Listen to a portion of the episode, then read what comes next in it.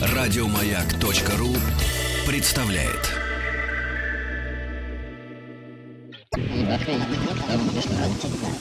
Объект 22. 22. Объект 22.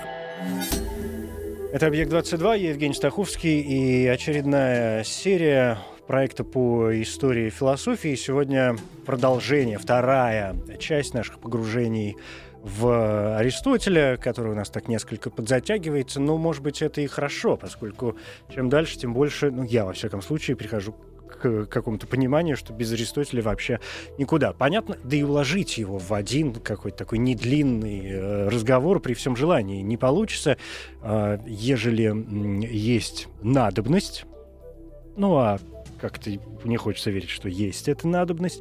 Поэтому уложить в небольшой разговор его просто-таки не получится, учитывая широту э, взглядов, мыслей, идей, объяснений, пояснений, трактовок, ну и так далее, да, и, и, и влияние Аристотеля на э, последующую жизнь, причем не только с точки зрения там, философии как науки, но и на жизнь вообще, на развитие и научных взглядов в том числе, потому что, потому что не секрет, что и наука, и современная наука в том числе, движется вперед, опираясь на некоторые э, традиции или идеи, которые были в какой-то момент высказаны теми или иными людьми, и которые, может быть, в их эпоху казались совершенно фантастическими, а потом проходит время и выясняется, что ну, ну вот же оно.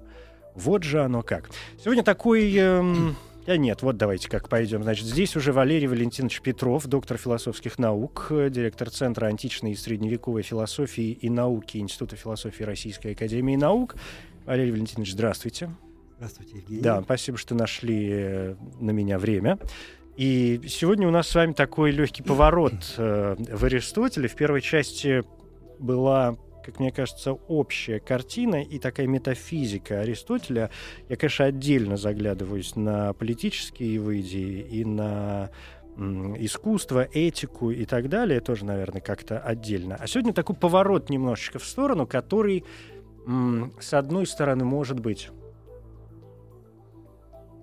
подведет легкий итог первой части. С другой стороны, это будет такая предтеча э, моим последующим э, беседам относительно Аристотеля, а, когда и я уже, и мы все будем э, понимать, исходя, может быть, из какой критики и из каких а, корней да, вырастала вот это вот вот это замысловатое дерево по имени Аристотель. Так что тема э, сегодняшняя такая, в общем, не столько сам Аристотель, сколько аристотелевская традиция и э, аристотелевская критика, причем в конкретный период времени, да, мы обозначили его как третий-девятый век у греков и латинян, то есть это, видимо, какие-то уже переосмысления, да, и вот то, то, то, те, те самые всходы, которые да. зерна аристотелевские посеяли.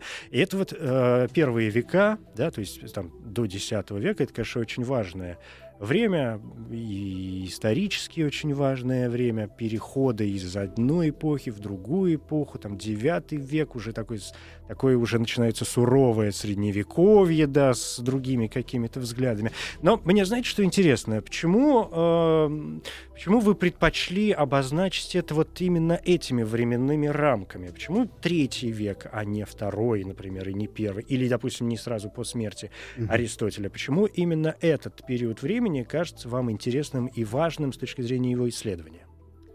Ну, дело в том, что на самом деле Аристотель никогда не кончался, и в самом деле мы можем говорить о том, что есть ренессансный Аристотель, например, да, Аристотель нового времени и так далее.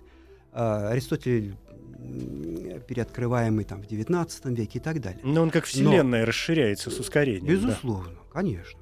Вот, но э, почему я поставил, например, э, нижние границы третий век, это э, фигура Александра Афродисийского. Кто Он, это? Э, есть, э, это человек по имени Александр из Афродисии, который, э, так сказать, его флору Акме, э, расцвет приш, деятельности пришелся на 200 год. Вот начало ну, третьего века. Век, да. И оказывается так, что э, этот перипатетик, то есть э, последователь перипатетизма, аристотелизма, э, оказался очень важной фигурой э, в этом процессе э, трансмиссии, передачи э, аристотелевской традиции, знаний всем последующим поколениям. И потом, сколько бы комментариев ни писалось, все они так или иначе опосредованно ну, могут быть проведены через Александра и уже туда, к источнику, к Аристотелю. То есть это такой главный поток, который ну, соединяет, да, скажем, очень мощный последующая да. мысль с э, устьем вот этим аристотелевским, mm-hmm. да? Угу, понятно. Мне э, когда-то самому было очень интересно и приятно обнаружить, так это то, что вот даже э, богословие христиан, вот в эти ранние века, когда христиане особенно стремились, с одной стороны, дистанцироваться от э, прежней э, античной культуры, а с другой стороны нуждались в подпитке вот этой вот категориальной, понятийной, а, которую выработала античная философия, так вот эти христиане а, очень сильно берут а, аристотелизм, как раз заимствуя его и находя в комментариях Александра Афродисийского, вот этого, который живет в 200 году.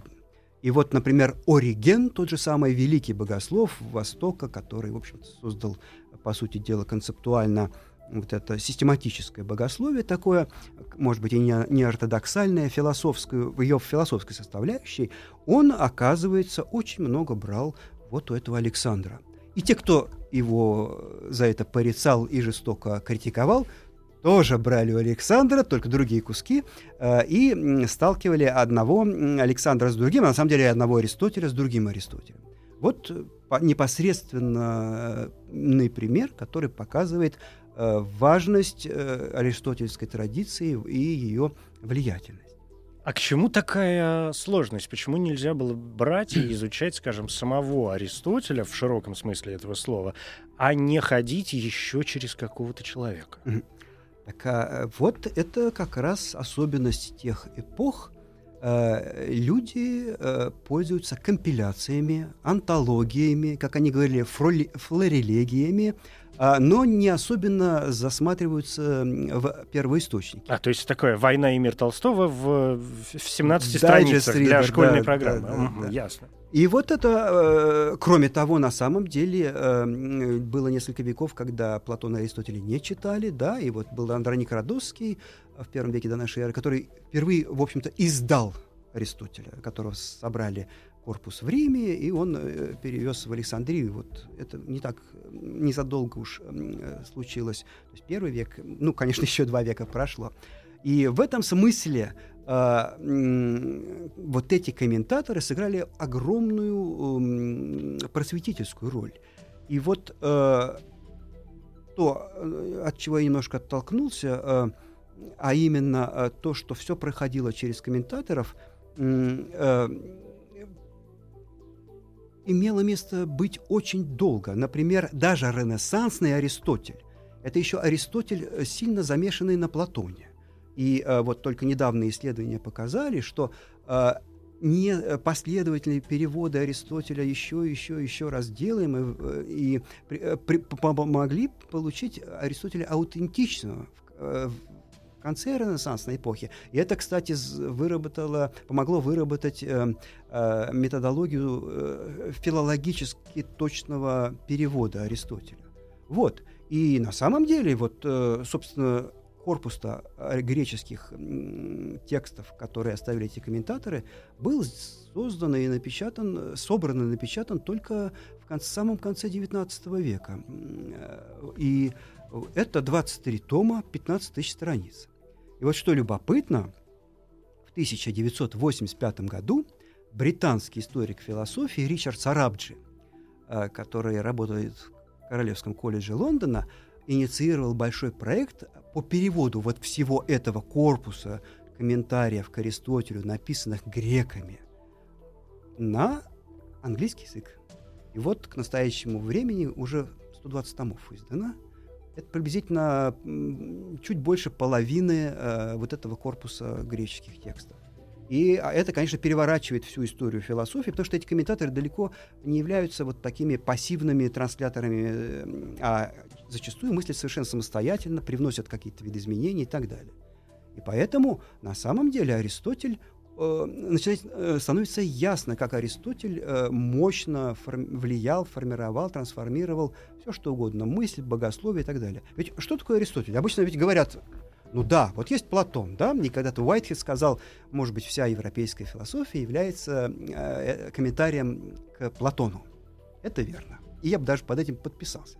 Но при том, что есть Аристотель, который что сделал? Он впервые дисциплинарно оформил и создал такие отрасли э, знания, как этика, политика, физика э, и, э, и все остальные. То есть это нам дал Аристотель. И поэтому вот эта часть европейской рациональности с ее обращенностью к науке, к природе, к исследованию, классификации, это все идет не от Платона, это идет от Аристотеля. И поэтому этот э, мыслитель, ученик Платона, ответственен вот за этот э, как бы фундамент, на котором стоит э, европейская наука и вот такая э, обращенная к природе философия. Поэтому вот знаменитая картина Рафаэля, идут Платон и Аристотель, Платон показывает в небо, а Аристотель показывает... В землю, в конечно, да. В этом есть э, не только логика, да, но и некоторые даже мистические налет. Но, во всяком случае, много объясняющий. Если мы перекинемся такой уже, знаете, более-менее человеческий мостик от Аристотеля вот к э, третьему веку, проходит, ведь Аристотель жил в IV веке до да. новой эры. То есть нехитрые математические подсчеты позволяют нам понять, что разница между жизнью Аристотеля, да, физической жизнью, человеческой жизнью, и тем периодом, который нас сегодня интересует, ну, проходит 5 веков, 500 лет. Это огромный период времени. Понятно, что э, в разные эпохи время текло с разной скоростью, да, скажем, между X и 15 веком новой эры не такая огромная пропасть, как между 15 и 20 веком, например, да, то есть, ну, это совершенно немыслимые э, величины. Но вот пять веков для того и времени, все-таки я пытаюсь понять, почему именно тогда? И главное, когда вы рассказывали сейчас про эти тома и э, комментарии, и попытки, что это? Это трактовки, это э, какие-то новые стебли из зерен э, произрастающие. И самое главное, самый главный вопрос, наверное, заключается в том, что именно из аристотелевских идей и мыслей интересовало людей вот в эту эпоху. На что они в первую очередь обращали внимание. Угу. Как-то я сразу много вопросов задал. Ну да, постараюсь. Да, давайте начнем с первого. Почему вот эти 500 лет прошли? Почему вот эта разница нам важна? Ну, э, нам-то она, может, и не важна, но это особенность э, развития цивилизации и мысли. Э, не может вот так быть, что каждый новый век рождает по гению, да?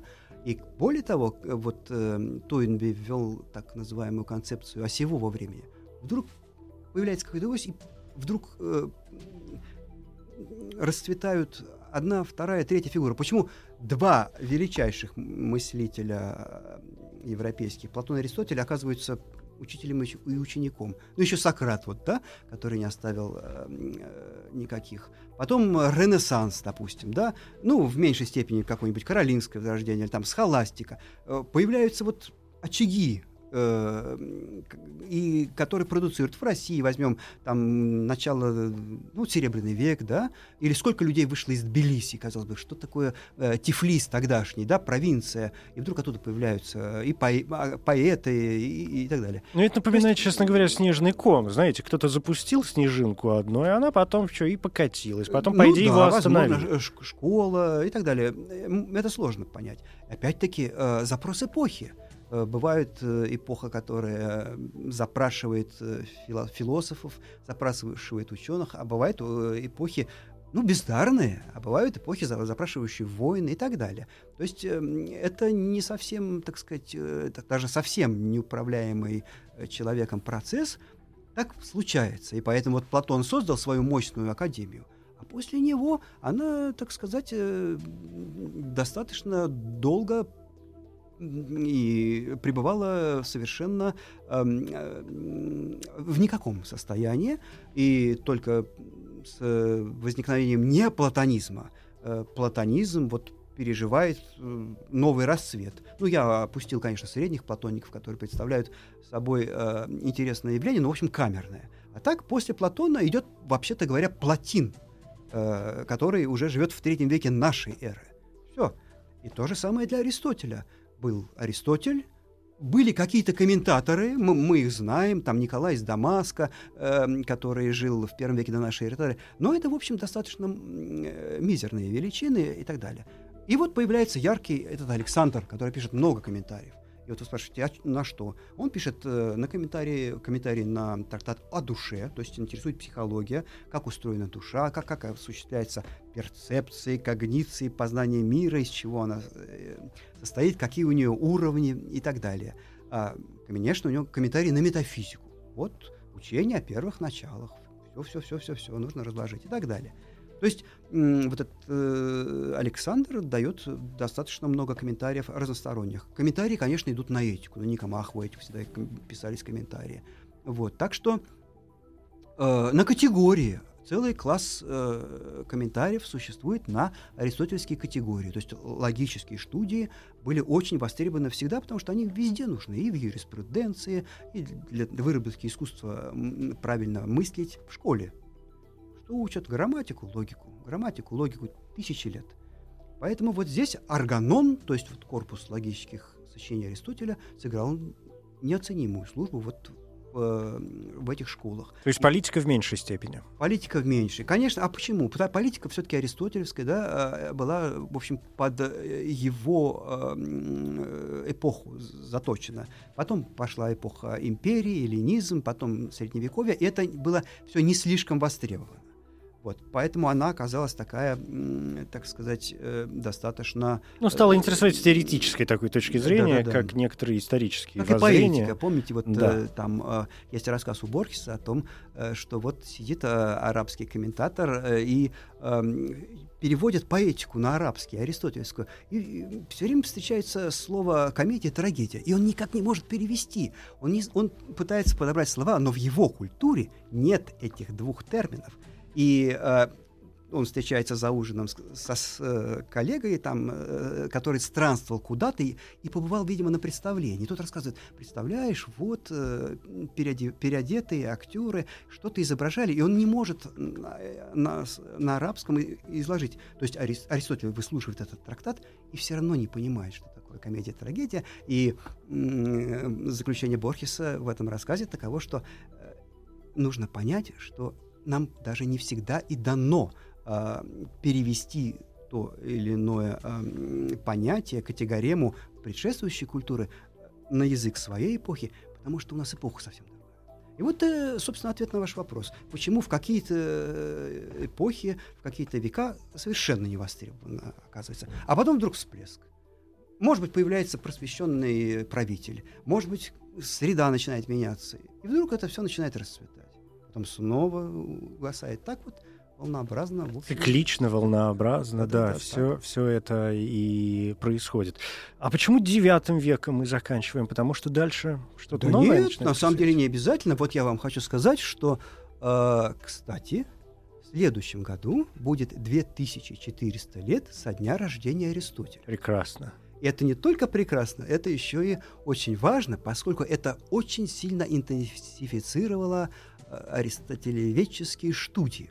И вот э, Ассоциация европейских университетов э, сделала такой кочующий конгресс э, в 10 городов э, почти каждый месяц, начиная с января 16 по январь 17 э, там Париж, Падуя. Ну понятно, Хельсинки. да, будут приезжать э, какие-то люди. Нет, нет, никто никуда не приезжает. Нет? О, тогда... Каждый у себя делает и приглашает кого угодно приехать к себе. А, вот. И, такие и, круглые столы да, большие, да, серьезные да, да. на и, тему Аристотеля. Да, да. И вот мы у себя в Москве будем делать тоже, тоже нечто подобное.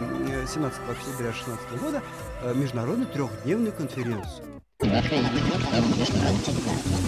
Объект 22. 22. Объект 22. Валерий Валентинович Петров, доктор философских наук. Говорим об Аристотеле, точнее говоря, уже о, даже не столько о влиянии, наверное, Аристотеля, сколько о взгляде на Аристотеля с точки зрения первых э, веков, ну там вплоть до 9 может быть, чуть дальше э, века, уже новой эры, преимущественно в взглядах греков и латинян.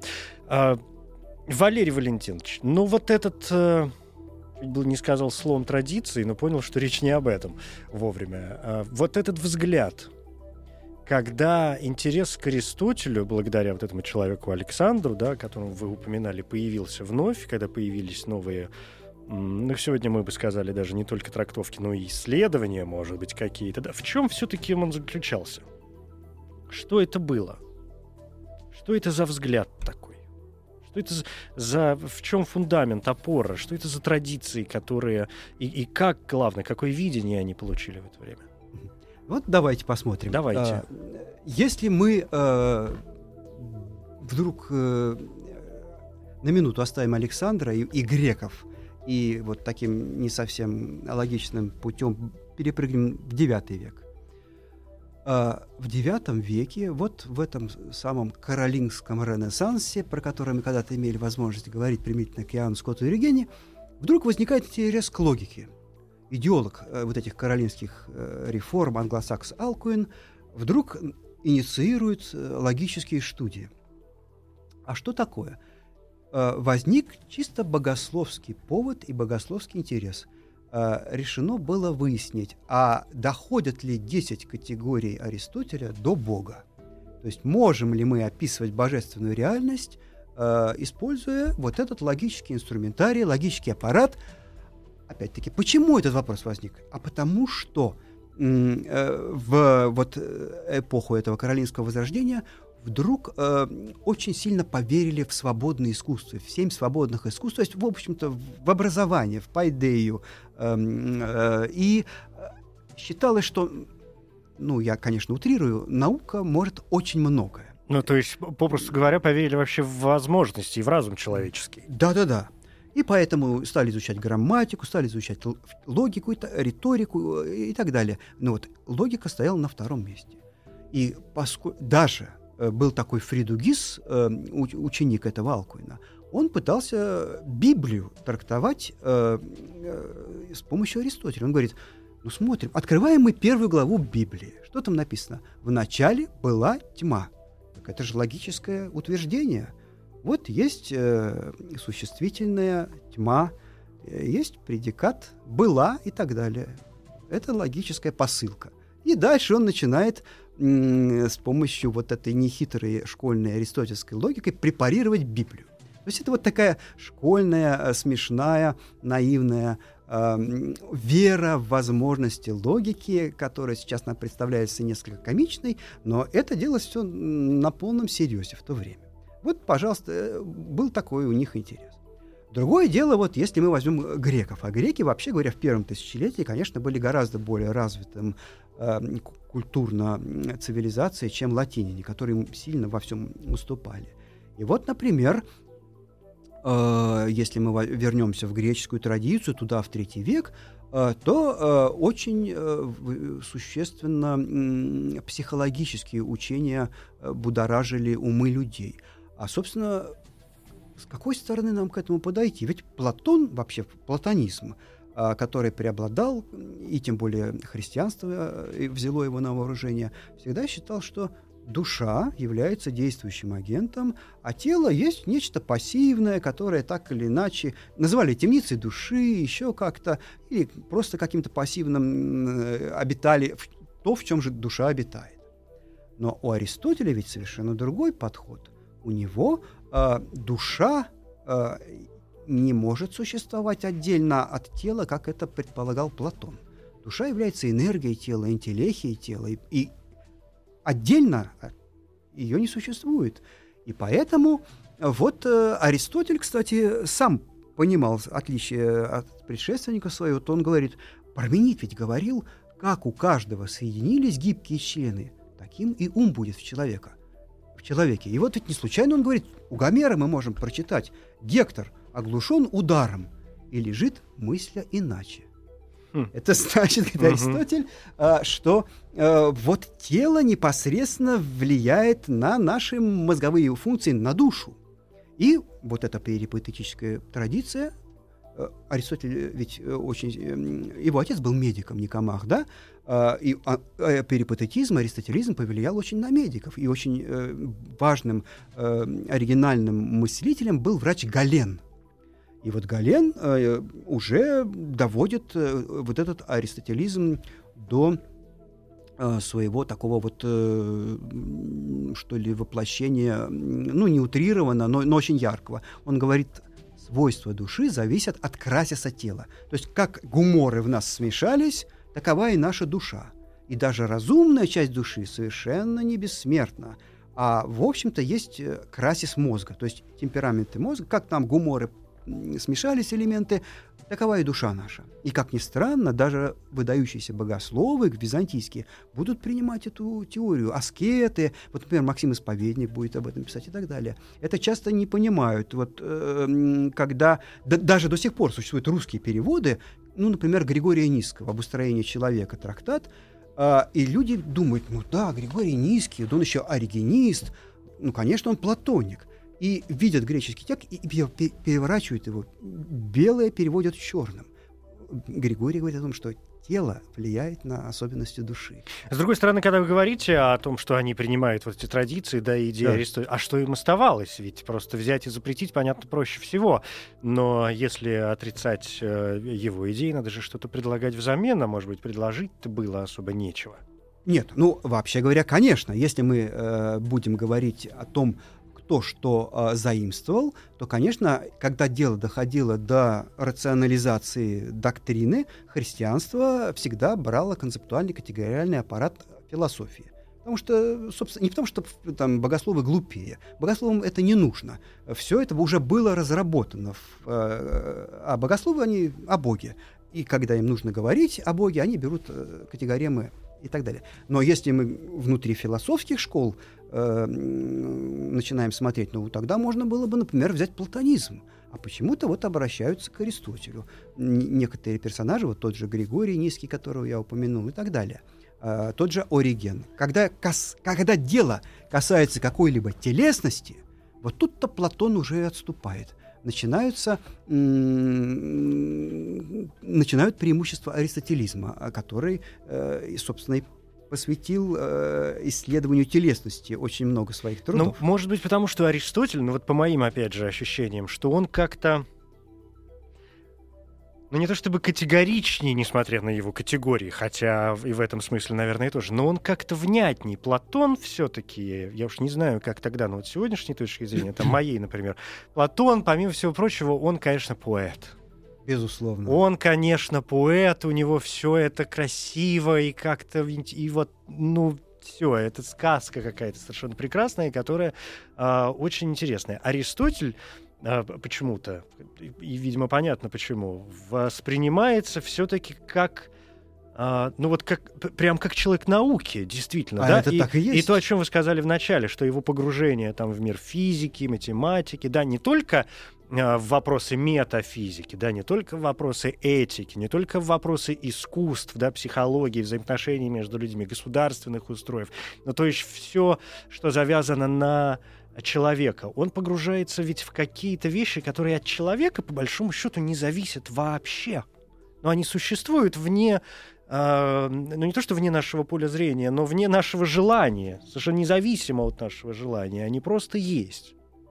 Ну, а, современная наука не совсем бы с вами согласилась. Это Например, понятно. Также классификация да. животных, да? Да. А вроде бы э, современная наука говорит, что и видов-то никаких нет. Есть индивиды э, и так далее. И такая нескончаемая градация от, одной особи к другой, которую мы вот так вот на видо, видовые различия ну, проводим. Есть такие условно, мнения. И так да, далее. Есть да, да, такие да. мнения. И поэтому лю, э, лю, любая научная система — это некое упрощение в любом случае. И то, что мы называем аристотелевской наукой, с ее телеологией и так далее — это, в общем, определенные очки, направленные, определенные шоры э, сквозь определенная схематизация мира. Ну, вот Другое да. дело, что она оказалась очень продуктивной, и она дала нам нашу цивилизацию, Конечно. в которой мы живем. То есть вопрос вот тех самых категорий, вот той самой категоричности оказывается не таким-то уж и пустым, потому что все, здесь появляются мои любимые ячейки, мои любимые полочки, по которым э, Аристотель все это начинает э, Да, расставлять, да, да. а не а не обрекает, не облекает в красивую художественную, в общем, форму, как это было, например, у Платона.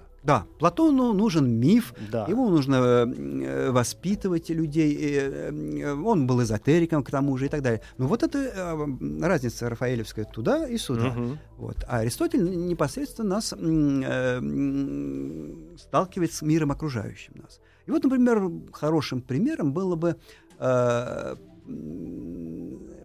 показать, в чем они отличаются, э, если мы э, пред- вот такую возьмем тему, как э, человеческая идентичность. Вот уже Платон и до него Протагор, Гераклит говорили, что ну что ж, вот это все текучее вокруг нас, оно же неуловимо, если вот для чего, собственно, Платон и идеи-то изобрел, да? Вот это все, то, что дано чувственно нам, его не поймать никак. И э, а как мы вообще можем говорить о том, что человек один и тот же? Он стареет, сначала он растет, потом он э, мужает, хорошеет, потом уменьшается, волосы выпадают, кожа меняется и так далее. Более того, душа меняется, привычки меняются, все. Так почему же это один и тот же человек? И вот э, был такой Эпихарм э, до э, Платона.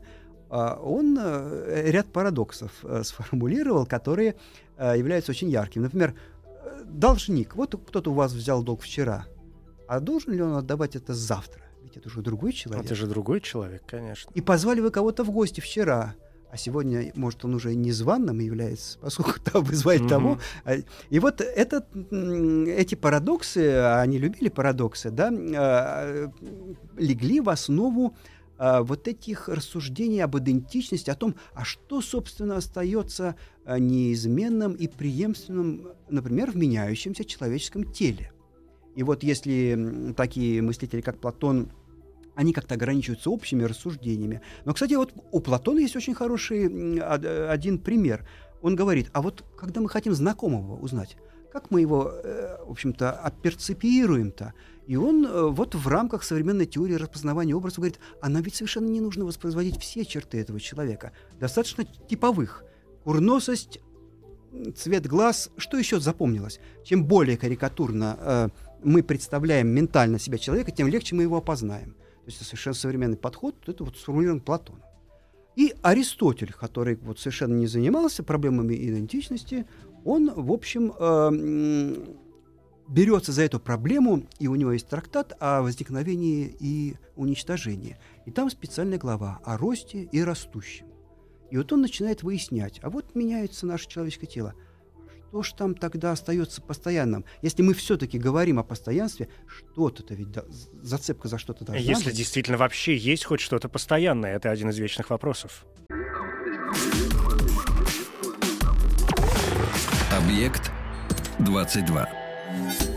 Валерий Валентинович, ну вот этот вопрос, если что-то не... Это вообще, э, это ведь прямая дорожка к Декарту. Ну, все так или иначе ведет к, к Декарту. От Аристотеля к Декарту, да. Вот, вот вам исток, вот устье, да.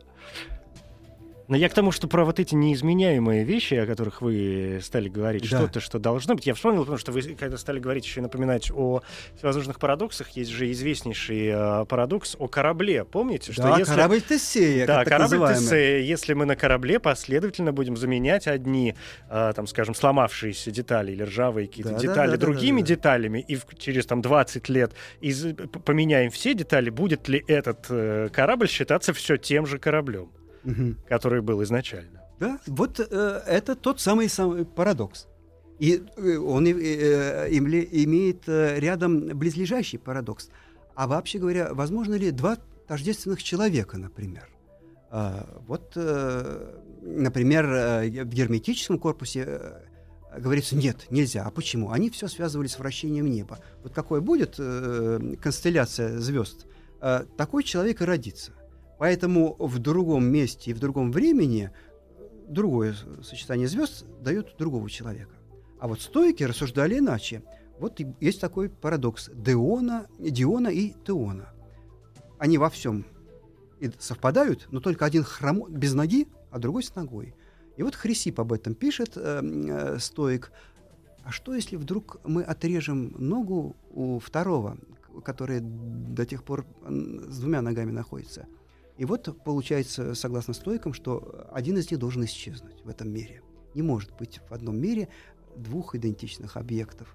Ну, там вот это плохо текст сохраняется, и до сих пор существует полемика относительно того, как он именно Хрисип это все понимал. Но, в общем, кстати, создатели по... овечки Долли сильно поспорили да. бы, я думаю, с этими нашими любимыми персонажами. Может быть. И вот если мы ведем э, уж э, наши, э, делаем пробросы в сторону Декарта, то вот здесь э, прямой проброс в сторону Лейбница. Угу. Лейбниц очень много рассуждал о тождестве, о возможных мирах, мирах, в которых Адам согрешит, миры, которые э, с точки зрения теории вероятности менее приспособлены для греха Адама и так далее. Вот Делес в своих лекциях, э, француз, очень интересно все это обсуждает. То есть на самом деле то, о чем мы говорим, то, что находилось в поле и пространстве обсуждения э, античных э, мыслителей, современных философов точно так же волнует. Они в своих категориях, применительно к сегодняшнему дню, абсолютно актуальными делают вот эти наши воззрения. И вот, поскольку мы вынуждены заканчивать, я хотел бы сказать, что э, то я прервался следующий год будет очень интересным в этом смысле для наших всех исследований, когда в России, вот мы впервые... Следующий вы имеете в виду 2016? 16 год, октябрь, э, вот мы будем делать эту, э, несколько направлений аристотельской активности, приуроченных к 204... 2400-летию. Да, когда Аристотелю станет 2400 лет. И вот сейчас уже мы начали семинар по чтению э, о душе трактата на греческом языке. Э, делаем э, 11 ноября осеннюю школу большую, э, посвященную э, Аристотель, э, всем видам аристотелевского учения о человеке. И э, вот э, конгресс э, в следующем году сложились четыре института. Э, институт философии, Институт всеобщей истории, Новосибирский университет и Первый медицинский университет. И вот медицина Аристотеля, этика Аристотеля, метафизика и так далее будут новые переводы. Причем ведь до сих пор, к нашему стыду, мы не имеем на русском языке всего Аристотеля. И вот, в частности, 2400 лет прошло. Светлана Викторовна Месяц угу. э, работает над переводами так называемых парва натуралия, малых э, натурфилософских трактатов Аристотеля и еще некоторые наши коллеги в Институте философии. И нас, слава богу, поддержал Российский национальный э, научный фонд, который сделал возможным проведение этой международной конференции и всех наших активностей. И я думаю, что вот э, 16 год, да, собственно, мы уже сейчас начали да, работу. Да, будет довольно интересным, да, конечно, с э, точки зрения Будет отмечен шагов. очень э, такой интенсивной Какой-то работы, да. да. Я, знаете, что вас хочу спросить, действительно, под занавес э, нашего разговора. Вы произнесли одно понятие, о нем, ну, не то чтобы сильно спорят, но, мне кажется, я не совру, если скажу, что вообще оно считается одним из самых сложных в науке и в философии. И вообще вы произнесли слово «интеллехия». Ах, да. И поскольку э, Аристотель, получается, у нас такой долгоиграющий, то я бы, конечно, был бы вам благодарен, если бы вы со своей точки зрения, там, за какие-то вот там одну-две минуты смогли э, объяснить, что все-таки это такое. Боюсь, за две минуты не объяснишь. Ну, Но... грубо говоря, интеллект — это одно из э, эквивалентов энергии. То есть это актуализация предельная э, того существа, объекта, той вещи, э, которая, э, то, для чего она сделана. Вот э, для чего должен топор? Для того, чтобы рубить. рубить Если он будет лежать э, под компасом и корабль капитана Гранта отводить от э, проложенного курса, это не назначение топора. Топор топором не является, он является куском железа.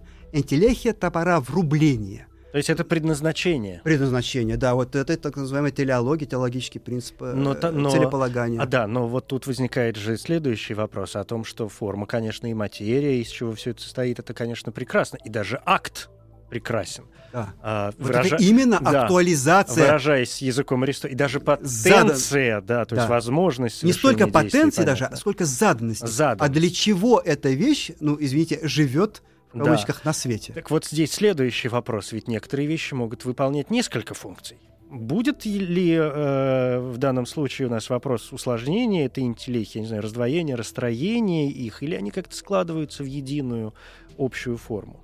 Ну, тут надо посмотреть, на самом деле. Аристотель э, вряд ли вот так уж э, сильно вдавался в детали. Он, в частности, вот пример с ложем, да, вот э, из дерева мы вырубили ложе, да, но если мы закопаем его в землю, оно превратится в кусок дерева и сгниет, может быть, из него вырастет дерево и так далее.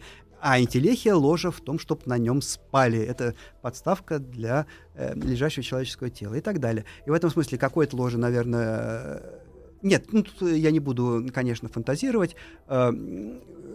Э, более приспособлено для того, чтобы на нем лежать какой-то меньше. Нет, э, ложе есть ложе. Все-таки на самом деле у Аристотеля, при всем его э, дистанцировании, кажущемся иногда от Платона, э, он во многом остается вот эти э, платоновские ходы и теории идей. И, конечно, интеллехия тела — это во многом э, соответствие, актуализация э, со, э, в вещи того, для чего она сделана, то есть соответствие ее идеи. И, идеи топора, идеи рубления и, так далее. Вот идея человека здесь возникает как-то отдельным э, таким Для идолом. Чего нужен, да. Да, и, кстати, уводит нас, раз уж все нас куда-то уводит от Аристотеля, и уводит напрямую к экзистенциализму нашему любимому. Вот уж где проявляется в полной мере внутреннее предназначение э, человека. Спасибо большое, Валерий Валентинович Петров, Спасибо доктор вам, философских Евгений. наук, директор Центра античной и средневековой философии, науки Института философии Ирана, аристотельская традиция в первом тысячелетии новой эры, об этом говорили. Ну, что, до новых встреч. До новых Вам, встреч. Я говорю, Очень да, приятно, надеюсь, что вы меня приглашаете. да. С удовольствием приду, если Я думаю, еще что раз. у меня есть для вас еще несколько тем, так что, надеюсь, увидимся. Да, спасибо. Спасибо.